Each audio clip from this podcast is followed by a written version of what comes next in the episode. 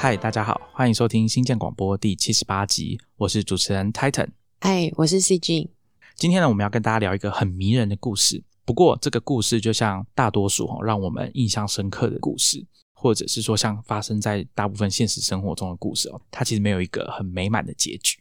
或者是说这个故事的圆满结局要等到大概晚十五年后才会发生。这样讲不知道可不可以？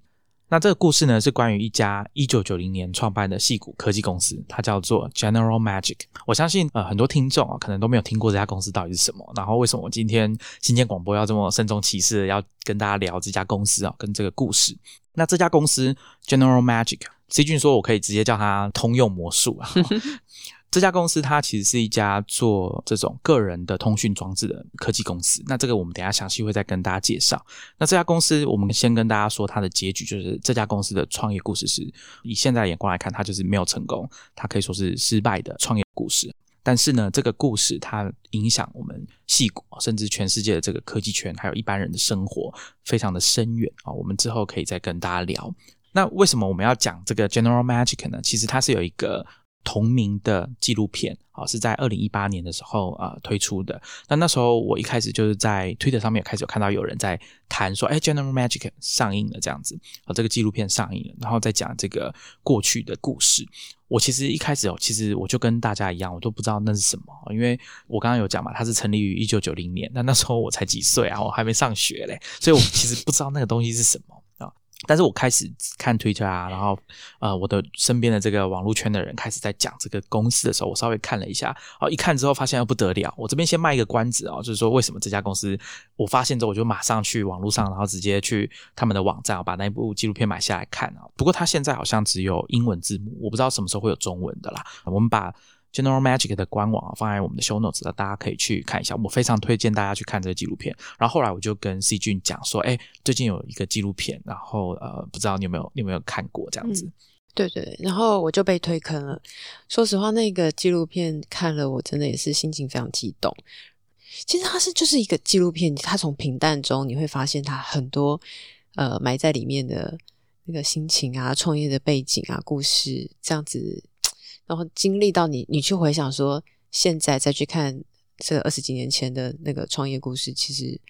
应该是会让大家蛮有共鸣的。我觉得会，不管你是工程师还是你是创业者，你去看了那个纪录片，我想你内心这个。我不知道大家有没有感受到，我今天其实很紧张要讲这个故事哦，因为我们查了蛮多相关的资料，我很怕就是会有什么东西没有讲到。毕竟我们那时候都还小啊，对对对，那时候都还还年纪还还小。那我自己看的是这是觉得真的非常的感动啊，这个纪录片。那当然，我们今天会跟大家介绍啊这个故事，General Magic 的这个故事。那我们这个主题，我们预计把它分成两集啊。第一集我们会先跟大家交代一下，说 General Magic 这家科技公司它的创办的这个过程。好，他他想要做什么？他的愿景是什么？为什么这个公司会在后来啊，过了十几年、二十几年之后，还有这么多人要讨论它？接着第二集，我们就会跟大家讨论一下，说，哎，为什么这家公司它有这么好的愿景？甚至它可以说是它的团队的成员、创办团队的成员都是一时之选，员工啊、工程师素质很高，是因为他们这些人后来离开 General Magic 之后。做出的事情是非常的厉害的，那这个我们可以在第二节的时候跟大家分享。我们埋下伏笔，对对，可以算算先埋下伏笔哈，或者是你如果听完第一集等不及了，你就自己去查，发挥这个科技素养的精神，然后自己去查。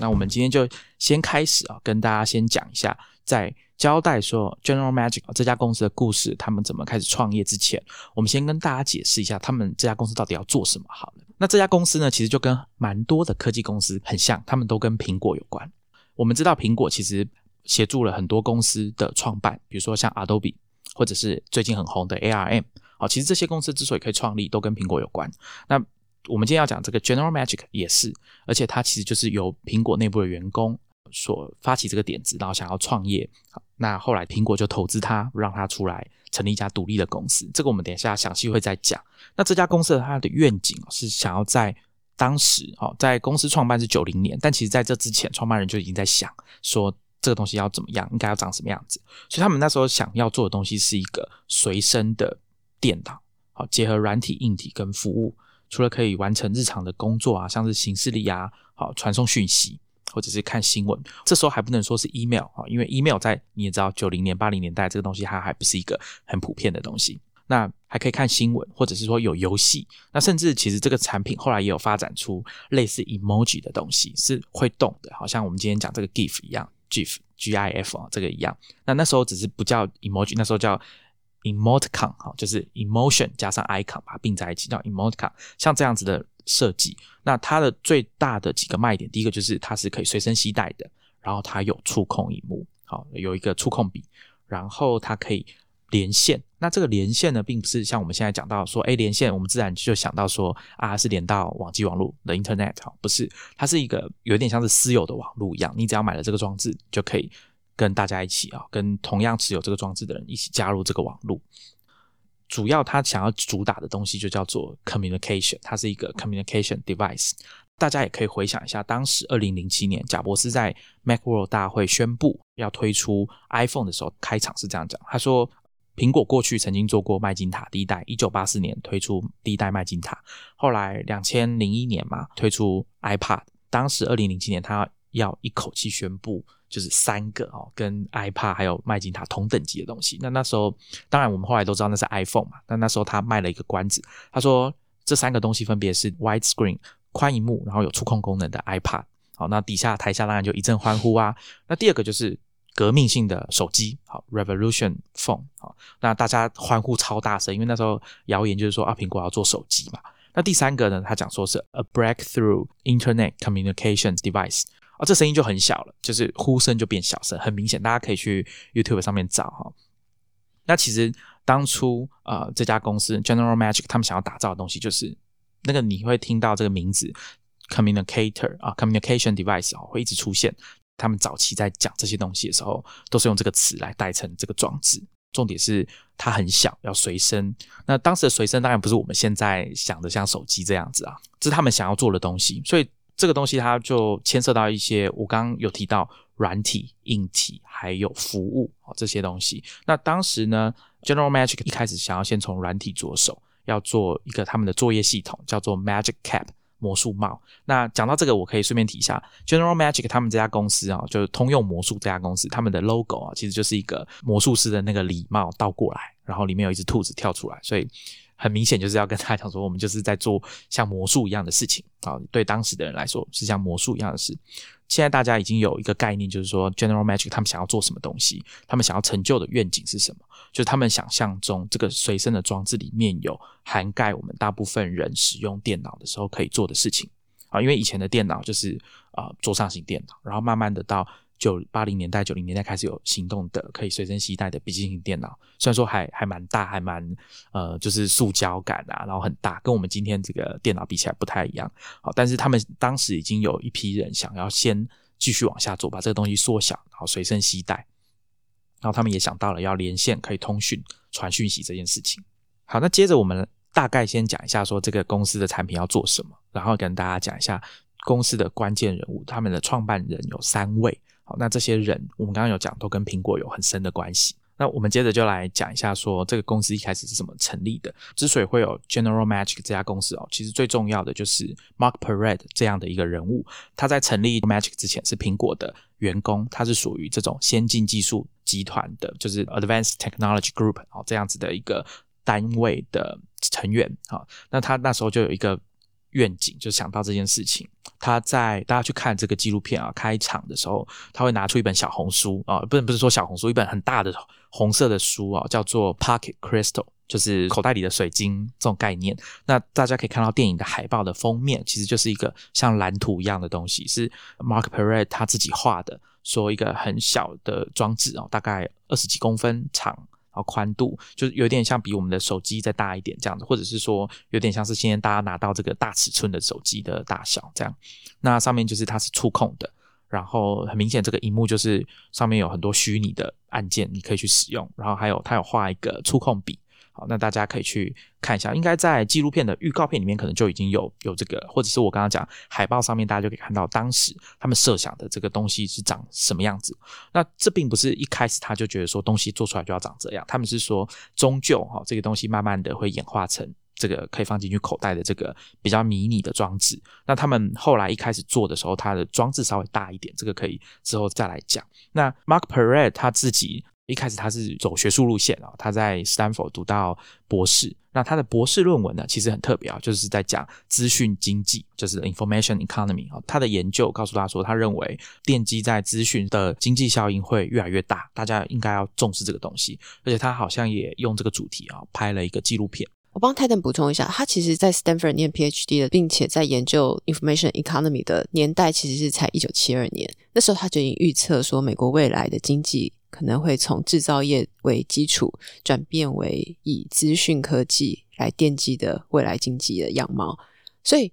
在那个年代，我觉得已经算是很有预见的眼光，知道资讯科技可能会带领美国走向下一个时代。他在做这个研究的时候，也同时为美国商务部在做这个资讯经济的研究。Mark Perret 他一开始先在一个研究机构，或者我们可以讲智库 （think tank） 啊，叫 Aspen Institute，里面有很多研究人员，甚至纪录片里面有提到说，你可能会在里面遇到一些很重要的人物，像美国的前国务卿基辛吉，或者是大家有读贾博斯传的话，那个作者 Walt Isaacson，他其实就有在雅斯本研究中心当过 CEO。Mark Perret 经历了他那个研究生涯之后，后来到一九八三年，他自己创办了一个 PSN（Private Satellite Network） 这个公司。那 PSN 它是用卫星直接广播的一个服务，那它主要服务的对象是为 Fortune Five Hundred 的公司，还有一些政府单位提供 Video Conference 或是 Data Networks 的服务。我们现在想说，哦，那 Video Conference 当时他们就已经有在这样的想法，而且有些公司实际在采用这样子的服务，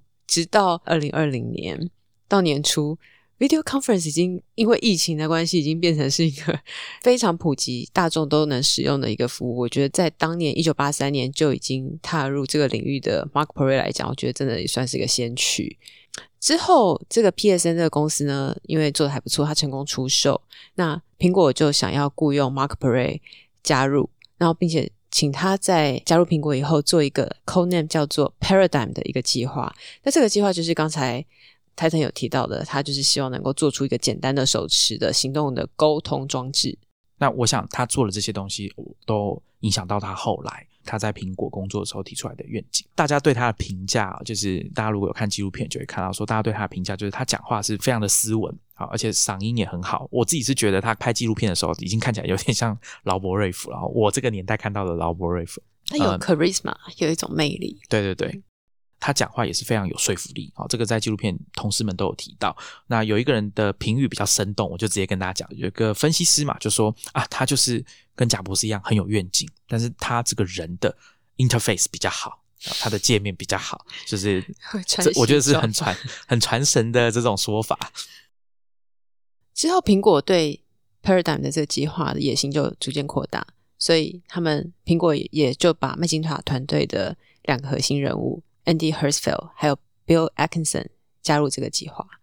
原因是这样子的，因为纪录片里面有访问到当时苹果的 CEO，就是 John Scully 啊，就是那个把贾博士赶走的那个 John Scully 啊，他就跟大家解释说，他觉得这个东西啊可以做。他很支持，但是他觉得可能不适合在苹果内部里面做，所以他就说服董事会成员，就是说让 Mark Perret 想要做的事情 spin off 出去，从苹果 spin off 出去，苹果来投资，然后成为一家独立的公司。这样子的话，苹果就可以专心做他们的本业。这样子，呃，我想这个应该是算是在企业管理蛮常见的一种状况，就是把一个内公司内部的东西把它 spin off 出去，好，成为一家独立的公司。那由原本的母公司。投资他们哈，提供资源这样。那刚刚 C 君有讲到说，他们找到了第一代麦金塔传奇的这个第一代麦金塔团队的成员好，一个是 Bill Atkinson，一个是 Andy Hertzfeld。那其实当时的 Andy Hertzfeld 应该已经不在苹果了。他是后来也被找进去，加入这个新的公司叫 General Magic。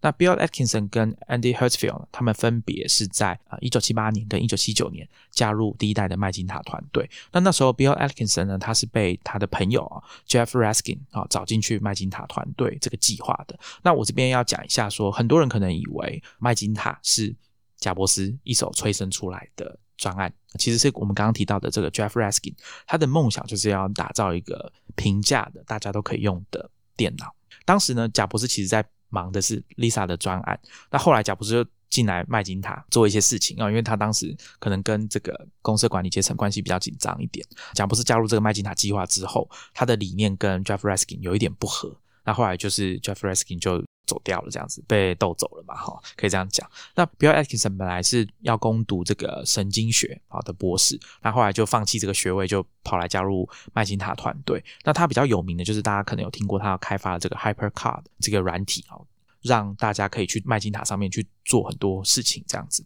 Andy Hertzfeld 呢，它的特点是它就是加入麦金塔团队做软体的界面开发，像 MacPaint 在麦金塔上面可以画的，有点像小画家的这个软体。关于第一代麦金塔团队的故事啊，我们今天没有要特别讲这个，那大家可以去看一两本书啊，有一个叫 Insanely Great 啊，听到 Insanely 就想到贾博士很喜欢在发表会里面讲说 Insanely Great。Amazing 啊，这种词，这是科技记者 Steven Levy 他在九零年代写的一本书，好，就是在讲麦金塔团队开发的故事。当然也会讲到这个 Jeff Raskin 跟贾布斯之间的 beef 哈，就是他们之间的争执啊。那两边的理念不同，Andy Hertzfeld 自己也有写了，有点像类似回忆录的东西，去跟大家讲说第一代麦金塔团队到底做了哪些事情。那我们会把。这两本书的连接放在 show notes，他们应该都纸本书可能都绝版了，但是都有电子书，大家可以去找来看一下。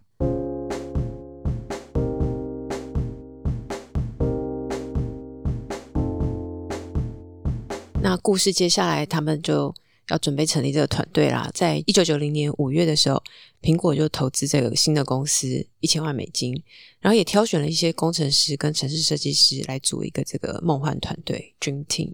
所以到一九九零年五月的时候，苹果开始对这个计划认真，然后他们就决定投资一千万美金，并且从苹果团队里面选出了一些工程师、城市设计师来共同组成一个梦幻的团队。接下来呢，他们就开始这个秘密的执行的计划。除了苹果自己出资，General Magic 他们也开始向外部找了一些投资人。而且他们找的投资人也都是当时的很搬得上台面的，像 Sony、Philips、Motorola、AT&T 都跟着上了这班车。所以他们在创办公司的过程，也跟这些大公司共同组成了一个联盟。他们曾经在一个宣传活动来宣布说，我们要打造这个野心。除了这些大的投资人，他们还在找更多就是世界级的公司一起组成一个新的联盟。那这个。联盟包括像法国电信、呃，Toshiba、三永、Fujitsu 等等，就是在美国以外的一些公司，通通都加入，都把他们拉拢过来。不过呢，这个时候都还没有一个可以可供大家看到的这种实际可以使用的产品。刚刚 C 君有讲到梦幻的团队，这个团队有多梦幻呢？除了 Bill Atkinson 跟 Andy Hertzfeld 之外呢，他们还找来了，他们还找来了。第一代麦金塔团队的 marketing 的头就是 Joanna Hoffman 啊，大家如果有看电影《贾博士传》的话，就看到这个应该是凯特温斯雷饰演的电影里面对对对女主角凯特温斯雷。然后还有另外一位传奇人物，就是我们的 Susan Cray 啊，她设计了垃圾桶的图示、Finder 的图示等等的啊，就是她一路上她的作品都跟这个电脑的图形界面 icon 有关。那她也被找来 General Magic 去做这些设计。那所以找来的这个梦幻团队最大的好处就是你可以开始。有很多厉害的人也会想要加入。那大家有看纪录片的话，就会看到一个人叫做 Tony Fadell，他就是我们讲的 iPad 之父，后来也是参与了 iPhone 的开发。那他的这个影响力，我想大家应该都知道。他后来又做了 Nest。好，就是被 Google 收购了这样子。这个人在当时呢，九一年的时候，他是九一年毕业，大学毕业，然后要去 General Magic。其实他那时候是个小毛头，就是大学刚毕业。那他就是知道说，哎，有一个梦幻团队，就是第一代麦金塔团队的成员哦，现在在 General Magic。那他当时快要毕业要找工作嘛，那时候他在一个，他曾经在一个访谈上面讲，主持人 John Markov 这个记者就问他说。你那时候怎么知道 General Magic 有组成一个梦幻团队？你还是大学生，你怎么知道你毕业之后要去找这样的公司？他们那时候不是才刚开始嘛？他在访谈里面他是讲说：“哦，我有读。” Mac Week 这个杂志，他说我每个礼拜就像读宗教的经典一样，都会读他们啊，所以我就知道有这件事情在发生啊，我就赶快跑过来，我从这个密西根我直接杀过来，说我要加入你们这样子。这些人是摇滚明星，我要加入他们，跟他们一起工作这样。大家可以去看纪录片，这段 Tony 反倒把这段讲的很好玩了，他怎么样 怎么样去烦 General Magic 的人，拜托他们让他加入这样子，所以这个梦幻团队就开始会吸引到各路的好手。都加入。那刚刚 C 君有讲到，在资金方面，很多公司像 Sony、Panasonic 都有出资。那根据纪录片的说法，他们大概有十六家公司嘛，都投资了 General Magic。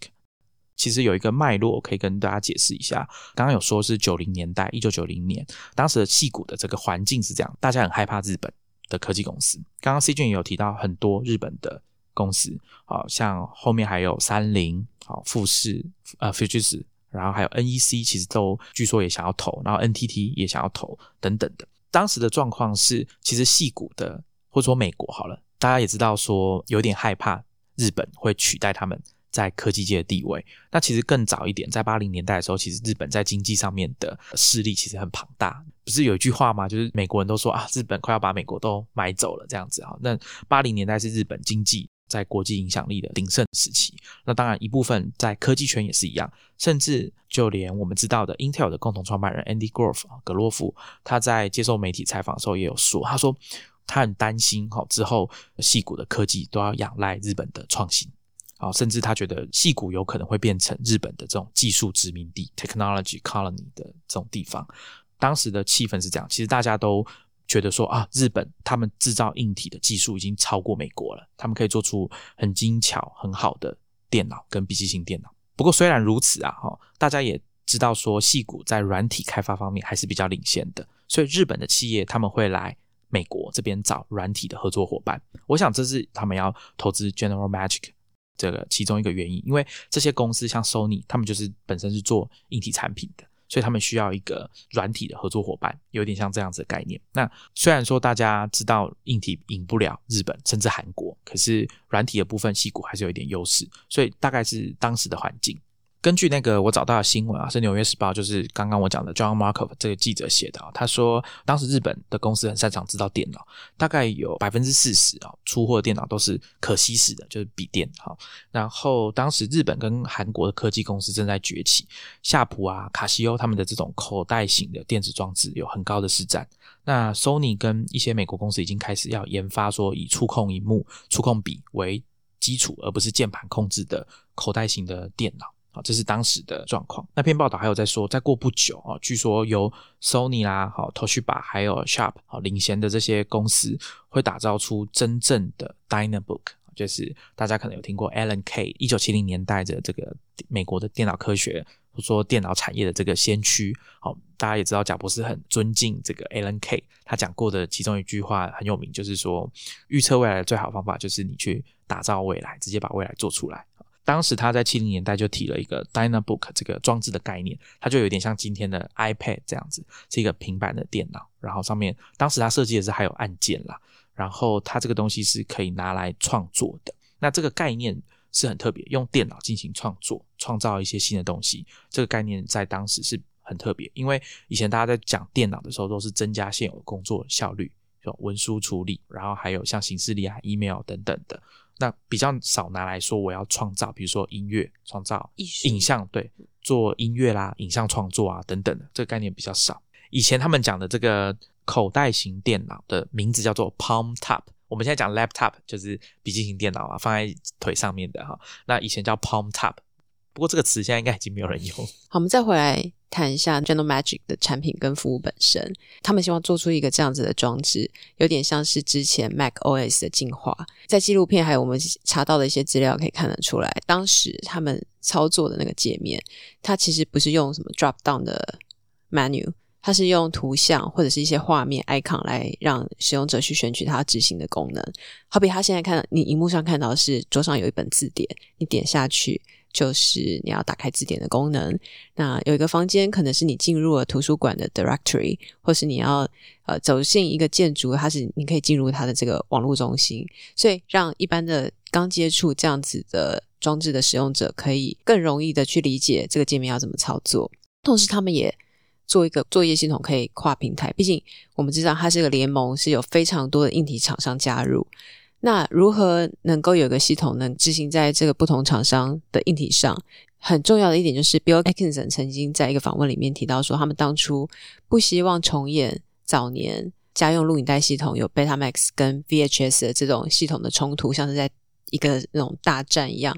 他们比较希望说，呃，使用这个系统能够有像 CD 一样，不管是用哪个 CD player，你这个 CD 都可以。在因为各个厂商的合作下有一个共同的规格，所以能够让使用者有一个这个像 CD 是一个在各种规格的硬体下都可以相容的一个产品。所以呢，他们对这个 Magic Cap 的这个设计呢，就是希望说这个装置的大小能够在一个手持照相机和一个 BB 扣的呼叫器之间。哎，听众不知道知道什么叫做 BB 扣，不过呃，他们的想象是这个 size 呢，是使用者的双手可以拿来照相，就可以传一个 telecard 出去。功能上，未来还要能够连上云端做一些运算，最重要的也是它能够打电话出去。我们想一下哦，这些都是在一九九三年的这些情境，他们对这些呃使用的 usage 啊有些想象。这是在一个像我们后来还有 PDA 这些装置受欢迎之前，也要提一下，这些概念都还是我们现在很习以为常。我们都要传简讯啊、SMS 啊，或是我们使用 Internet 啊、Web 啊，呃，我们有一些 Web browser，或是我们在使用 Email 之前。在传简讯之前，General Magic 已经有这些概念，其实我觉得是非常前卫的。在当时呢，他呃他们的情境是做出这样的一个硬体，他让 Sony 还有 Motorola 这样的硬体厂先去挂名，有点像我们说的 ODM。Sony 出的这个产品叫做 Magic Link，Motorola 出的叫 Envoy，所以它那个机器当时推出来没有到说小到他们一开始设计的那个期待。这个没有说小到说可以像一个手持照相机那么小，大概是八寸。八寸，我可以给大家一个概念，就是大概是我们这样成人的手掌的两只手掌吧，大小差不多是这样。那重量是一公斤左右啊，所以它麻雀不小，但它五脏俱全，所以它很多功能它其实都有做进去，所以做出来这个产品，它可以打电话、传讯息，甚至可以做 spreadsheet。计算 tax 算税，而且可以让你更新行事历啊、通讯录。有的机型它还可以传真，所以更有趣的是，当时这些事情是在触控荧幕上就可以完成。这台机器呢，在一九九四年他们准备要推出的时候，是预计要卖一千块美金。我觉得以当时的这个价格来看，也没有很亲民。另外，它比较致命的还有一个事情是，它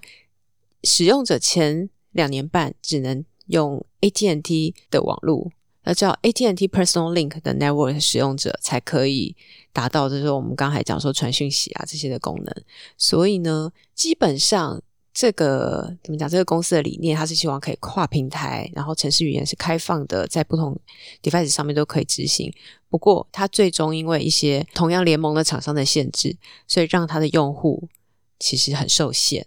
我补充一下，刚刚 C 君讲那个大小啊，就是 Magic Link 的大小，大概就是大家可以想象是一本比较厚的这个精装书的大小。我记得我那时候二零一五年去加州山景城的电脑历史博物馆 （Computer History Museum），那时候去逛啊，我真的蛮推荐大家，如果有机会去那附近的话，可以找个大概一个下午去逛一下博物馆。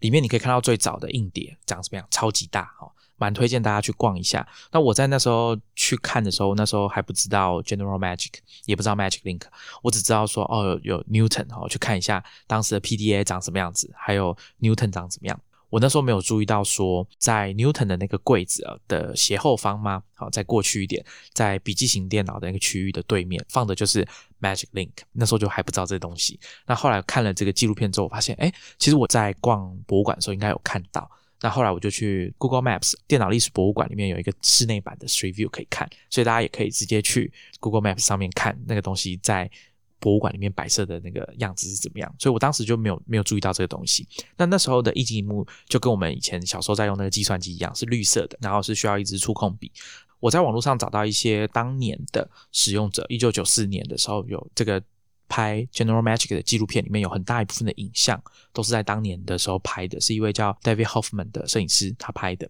当年他有找了第一批 Sony 的这个 Magic Link 的使用者，做了一些访谈，然后拍摄一些影片。比如说有一个是在出版社工作的，然后有一个是在做销售的一位大概四五十岁的女士，她就说她用了这个东西，她就再也不想要回去用纸本了。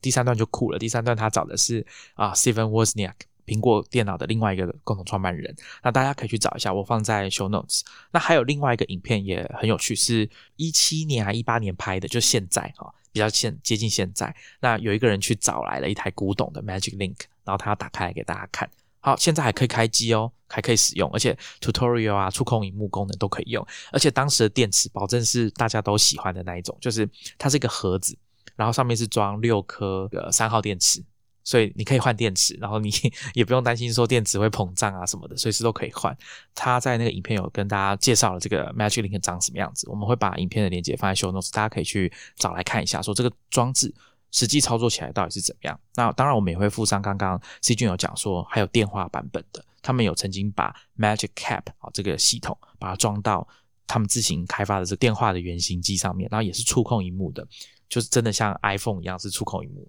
直接按钮就是坐在荧幕上面。当然，那时候的技术就是你还是要用这个触控笔啊，它并不是一个多点触控的装置。那有一个东西我在看，觉得很有趣，是当时一九九四年拍的这个影片，那一位做好像是业务的女士嘛，她的指甲很长，所以她就直接用她的指甲在上面取代触控笔，直接在上面点。我感觉好像也还蛮方便。现在在看 Magic Link 推出的那个时机，我们先不说它宽频的基础建设还没普及，当时的行动通话的这个网络也其实都还没有普及。像 Magic Link Sony 出的这一台，它其实是要用 RJ11 这种 modem 拨接才能让这台机器上网。那另外像 Motorola 出的那台机器，它其实要用更贵更慢的一个网络传输系统，好像叫 Ardis，才能让那台机器上网。所以在这样子的环境下。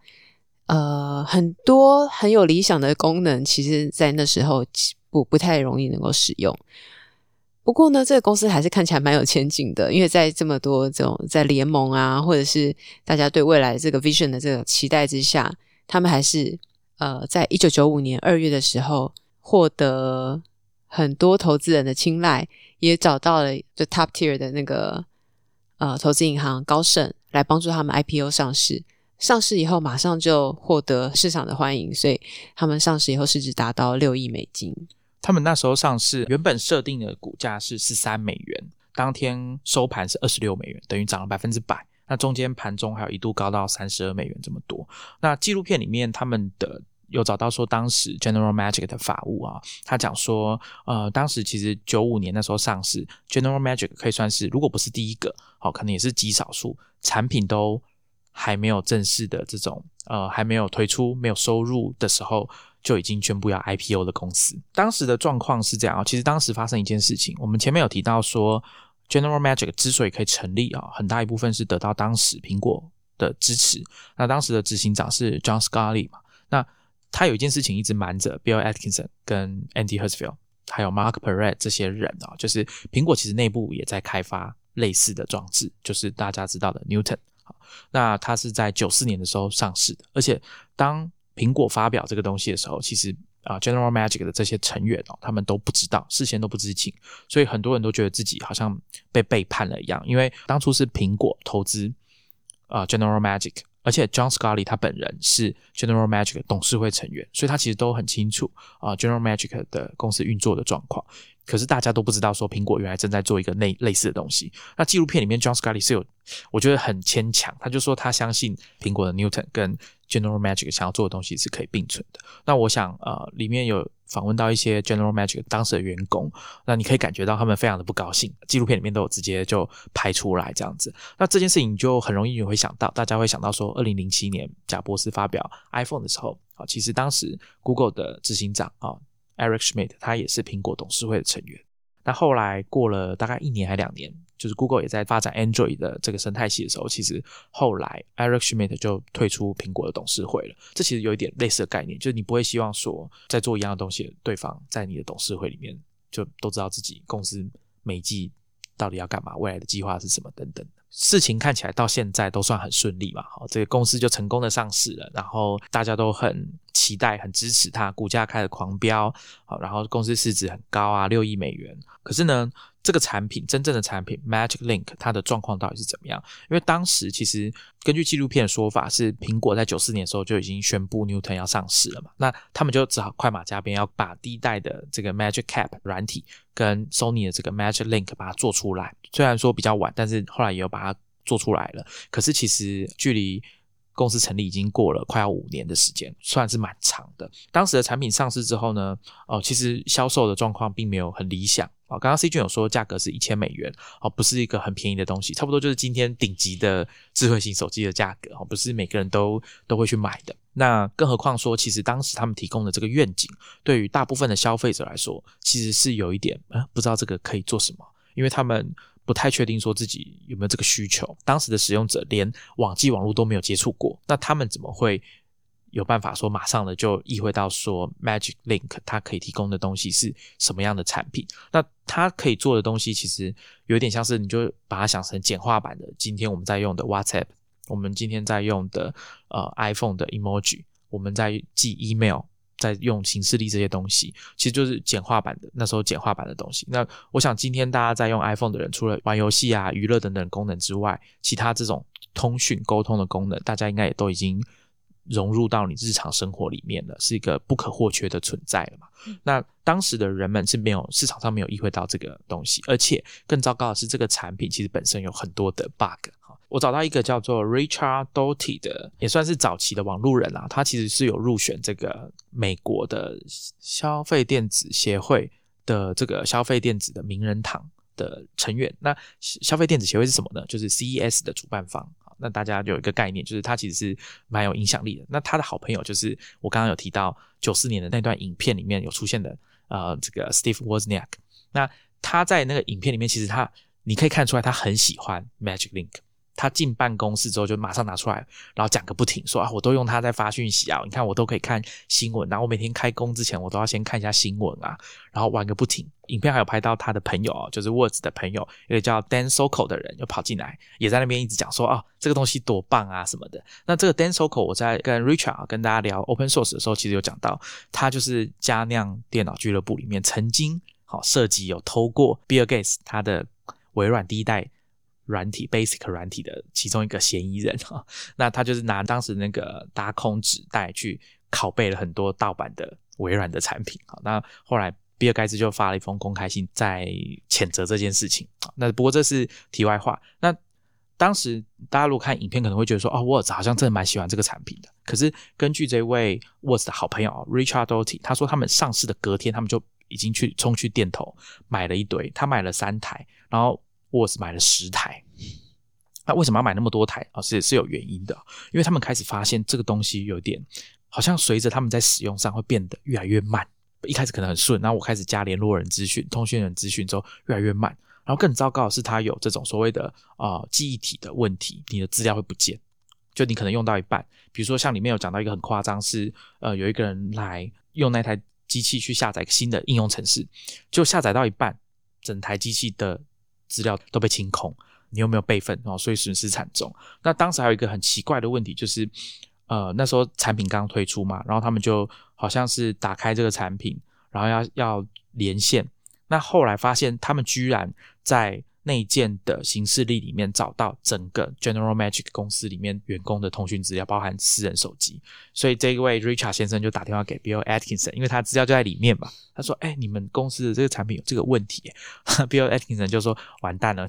我要打很多电话，我接下来要打很多电话，因为他们好像包含合作的公司厂商的人的通讯资料都在里面，就这样出货了。可以想象说，这个品管可能是有问题的。”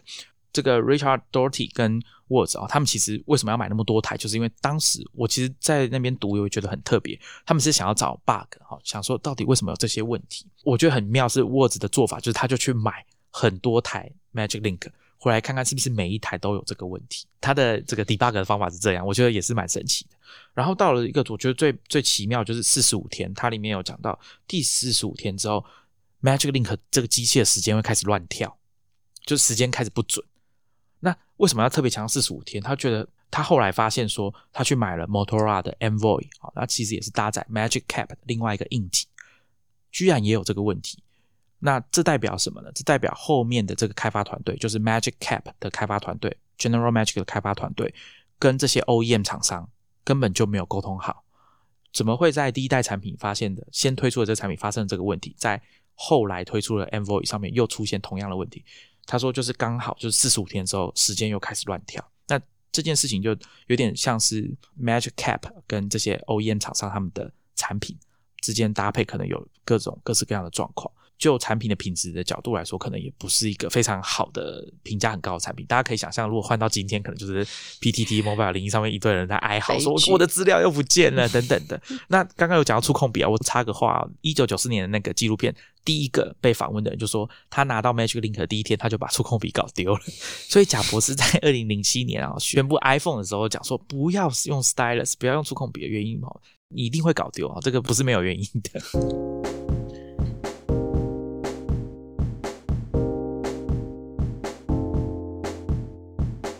接下来，我想要跟听众来回顾一下，在这九零年代的中期，同时期科技圈除了像 General Magic 这样的公司，科技圈还有什么其他的大事？好，那我们先暂时哈，先把 General Magic 的事情先放一边，我们来带大家看一下 General Magic 这家公司成立的那个年代啊，九一九九零年到他们公司上市大概一九九五年，好，这个时候。到底同时期科技圈、细股的科技圈发生哪些事情？当时就是 email 什么的都还不流行，也没有什么呃 triple w 这种东西。那大家可能要等到一九九零年、九一年的时候，Tim Berners-Lee 博士啊，他才在 CERN 欧洲的原子研究中心，他才开始在开发他的 World Wide Web。开始做超连接技术的开发，开始要做出第一代的浏览器啊，让大家可以用超连接在网络上跳来跳去、连来连去的这个概念，好，是当时才开始出现的。同时呢，一九九一年、九二年、九三年啊，这三年，当时有一个蛮重要美国的一个法案啊，就是我们后来就直接简单叫叫它资讯高速公路的一个法案。一开始是参议员，后来变成副总统的高尔啊，那他就是在国会里面推动这件事情。那为什么要推动这个法案呢？其实最主要是希望可以让私人的公司在经营网络的私人公司，像比如说 AOL 美国线上，他们的网络可以直接连上由当时美国的国家科学基金会掌管的研究网络，也就是后来的 Internet。这边简单快速讲一下啊，这个网际网络的历史啊，它其实是一开始是由美国国防部赞助研发，然后在美国的学术圈、大学之间可以相互去连线。AOL 这样子的公司，他们提供的这个所谓的联网的服务，比较像是他们自己内部的。只要你是 AOL 的会员，你有付费，那你就可以用当时 AOL 付的这个免费的光碟，这当时很有名的这个行销的方式，去连上 AOL 的美国线上的这个网络，然后在他们提供的这种，比如说线上的讨论区啦、新闻啦、电子布告栏等等的，去消费上面的内容。但是这个网络当时的 L O L 的网络并没有连到。真正的 Internet，那是在这个法案通过之后，开始这些美国的私人公司，他们才可以把自己提供的服务跟网际网络直接连在一起。那差不多同一个时间呢，大概九三年的时候呢，哦，在这个应该是芝加哥伊利诺大学，有一位叫 Mark Anderson 的大学生哦，他在他们学校里面的一个单位啊，就在开发这个浏览器，叫 Mosaic 的浏览器啊，可以算是第一个比较强调图形显示的网络的浏览器。那这个东西后来就变成我们知道的网景公司 Netscape。刚刚 Titan 提到的 LL，其实它从一九八九年，它就已经开始慢慢的成长成美国当时最大的线上服务。有两个年轻的创办人杨致远跟 David Filo，他们做了一个 Jerry and David's Guide to Triple W 的一个 online 的 directory。那他们在一九九五年的时候推出一个 search engine，所以也知道这就是后来的雅虎。雅虎的服务从那时候开始就开始包山包海，到一九九六年的时候，他们就 IPO 上市，股价也是非常惊人，两年涨了六倍。这样到九七年的时候，雅虎推出 Mail 的服务，九八年的时候，他们可以一天已经有到九千五百万个 Page View 这样子的规模。后来雅虎在九九年还买下 GeoCities，是可以让大家个人做自己的网页的一个服务。然后我们在之前第五十三集的今天广播也有提到，像雅虎在当年也花了五十七亿美金买下 Broadcast.com，就是 Mark Cuban 的公司，用五千万美元左右的金额买下 Y Combinator 创办人 Program 的公司 ViaWeb。这些其实都是在九零年代非常重要的一些 Internet 的发展史。那像刚才讲到 Netscape 在九四年成立，其实 Netscape 九五年八月它就已经 IPO。而且已经创下上市以后市值就达到二十九亿美金。虽然它那时候在上市前公司也是没有转亏为盈，但是 Netscape 的营收是每季在翻倍。在九六年底的时候，ICQ 也问世，在九八年 ICQ 就被 LL 收购，花了四亿美金，其实是非常大的金额。所以在这九四到九六年，General Magic 在买手在做一个更好的产品的同时，Internet 世界已经开始有点算是开始风起云涌，要卷起一个新的浪起来了。如果听众有听过有一个很有名的电影叫《电子情书》（You've Got Mail），那是一九九八年的一部电影，所以可以了解，有一部电影已经在拍这种 email 相关的主题的时候，其实那时候 email 已经算是美国当年一个算蛮逐渐普及，年轻人会用它来作为一个沟通的媒介啊，这样的那个时代。所以相较之下，还在买手。改善自己产品的 General Magic 其实是蛮辛苦的。从差不多上市前后，他们这几个创办人就开始离开，有的人开始去投入 Internet 产业，有的人也开始在试着去找其他新的题目。到九六年的时候，AT&T 放弃支援 Personal Link，所以 Magic Link 这个产品它就没有网络功能。我觉得这超惨的。对，这个是有一点像真的就把一个手给把它就是凹断了这样。同时，市场上并不是说没有类似的产品，像 Palm 这个掌上型的 PDA，它那时候推出了 Palm Pilot 跟 Palm OS，其实也是硬体跟软体都同步推出。那 General Magic 它为了要应应这个其他竞争者或者是这个市场上整个大潮流的做法，就是它。尽量也把自己原本做这种 proprietary 的这种系统，就预载的系统，转为去为其他的网络系统或者其他硬体开发。那他把本来的这个 Magic Link 专属的一个 TeleScript 这个语言，又转成为开放的语言。那我刚才提到 Palm，其实是一九九二年的一家公司叫 Palm Computing 来开始的。他一开始本来是要做一个手写的辨识软体，那也想要做一个 PIM 系统就，Personal Information Management 的系统。当年这个创办人 Jeff Hawkins，他其实也努力的去找寻说市场会不会有这个需求。他当时做了一个方法，就是他切了一个跟 Palm 拍了一个大小的一块木头，他每天放在口袋里面带着走，有那种放在 pocket 里面的概念。所以他想要去体会看看这样子重量、这样子的装置是不是可以每天去这样携带。我想他这也是一个我们去对照 General Magic，他推出的那样子大概八寸的产品，但是可能。不是那么便于携带，但同时其实有其他的产品，它尽量能够去想象说，当人们在使用的时候，可能会是一个什么样的情境。那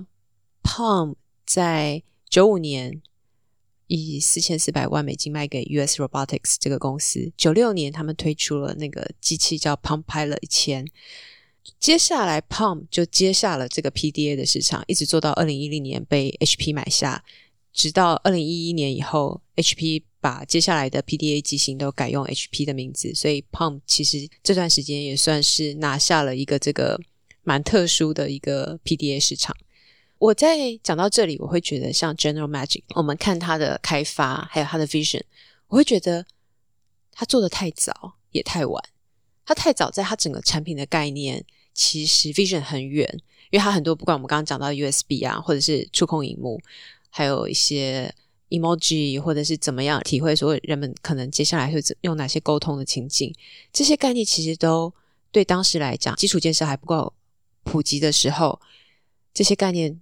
来的有点太早，但太晚，有点像是他布局 Internet 这个产业，同时 Internet 网络啊软体的兴起的时候，他怎么去应应它，有点应应的太慢了。所以当 General Magic 投入了这么多人力跟资本。它在市场上的回收其实有点低，所以到九七年，Magic Cap 就停止生产。九九年，它的股价从一九九五年刚提到最高曾经到二十六块，然后就掉到只有一块多，所以其实有点辛苦。那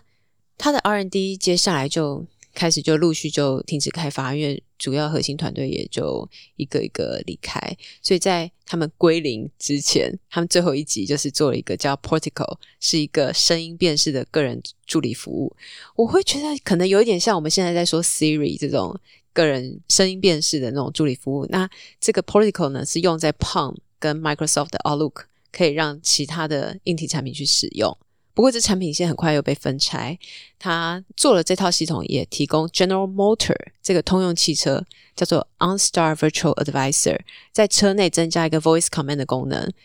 不过呢，虽然它能够被其他的大公司采用，但还不足以救活 General Magic，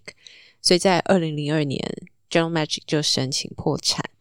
OnStar 这个产品呢，就转用给通用汽车经营，其他专利它就交给法院拍卖。那就我们看到一些资料，就是其实二零零四年，Paul Allen 就是微软的另外一位共同创办人，其实买走了大部分的 General Magic 的专利。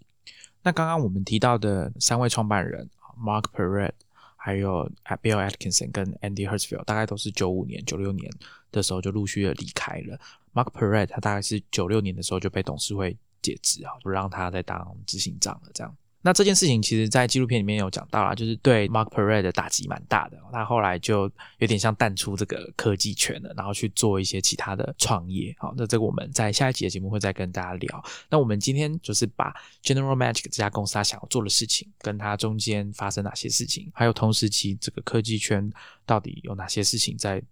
正在很快速的变化，包括刚刚。其实 C 君有讲到雅虎啊、AOL 这些公司的崛起，好，然后还有包含其实像当时。Amazon 九四年的 Amazon，九五年的 eBay 啊，也都是在这个时候开始，所以网络圈的变化是非常的快速、很激烈的。好，但是 General Magic 他们可能就是错过了这波浪潮，或者说他们太专心于转移，对他们太 专心于开发自己的产品，而且其实大家听我们这样讲这个时间点，你大概就知道说，哇，这个产品怎么样一开发要做四年五年啊，实实在是以现在的眼光来看是非常的久的。好，那我们第一集就先跟大家聊这边，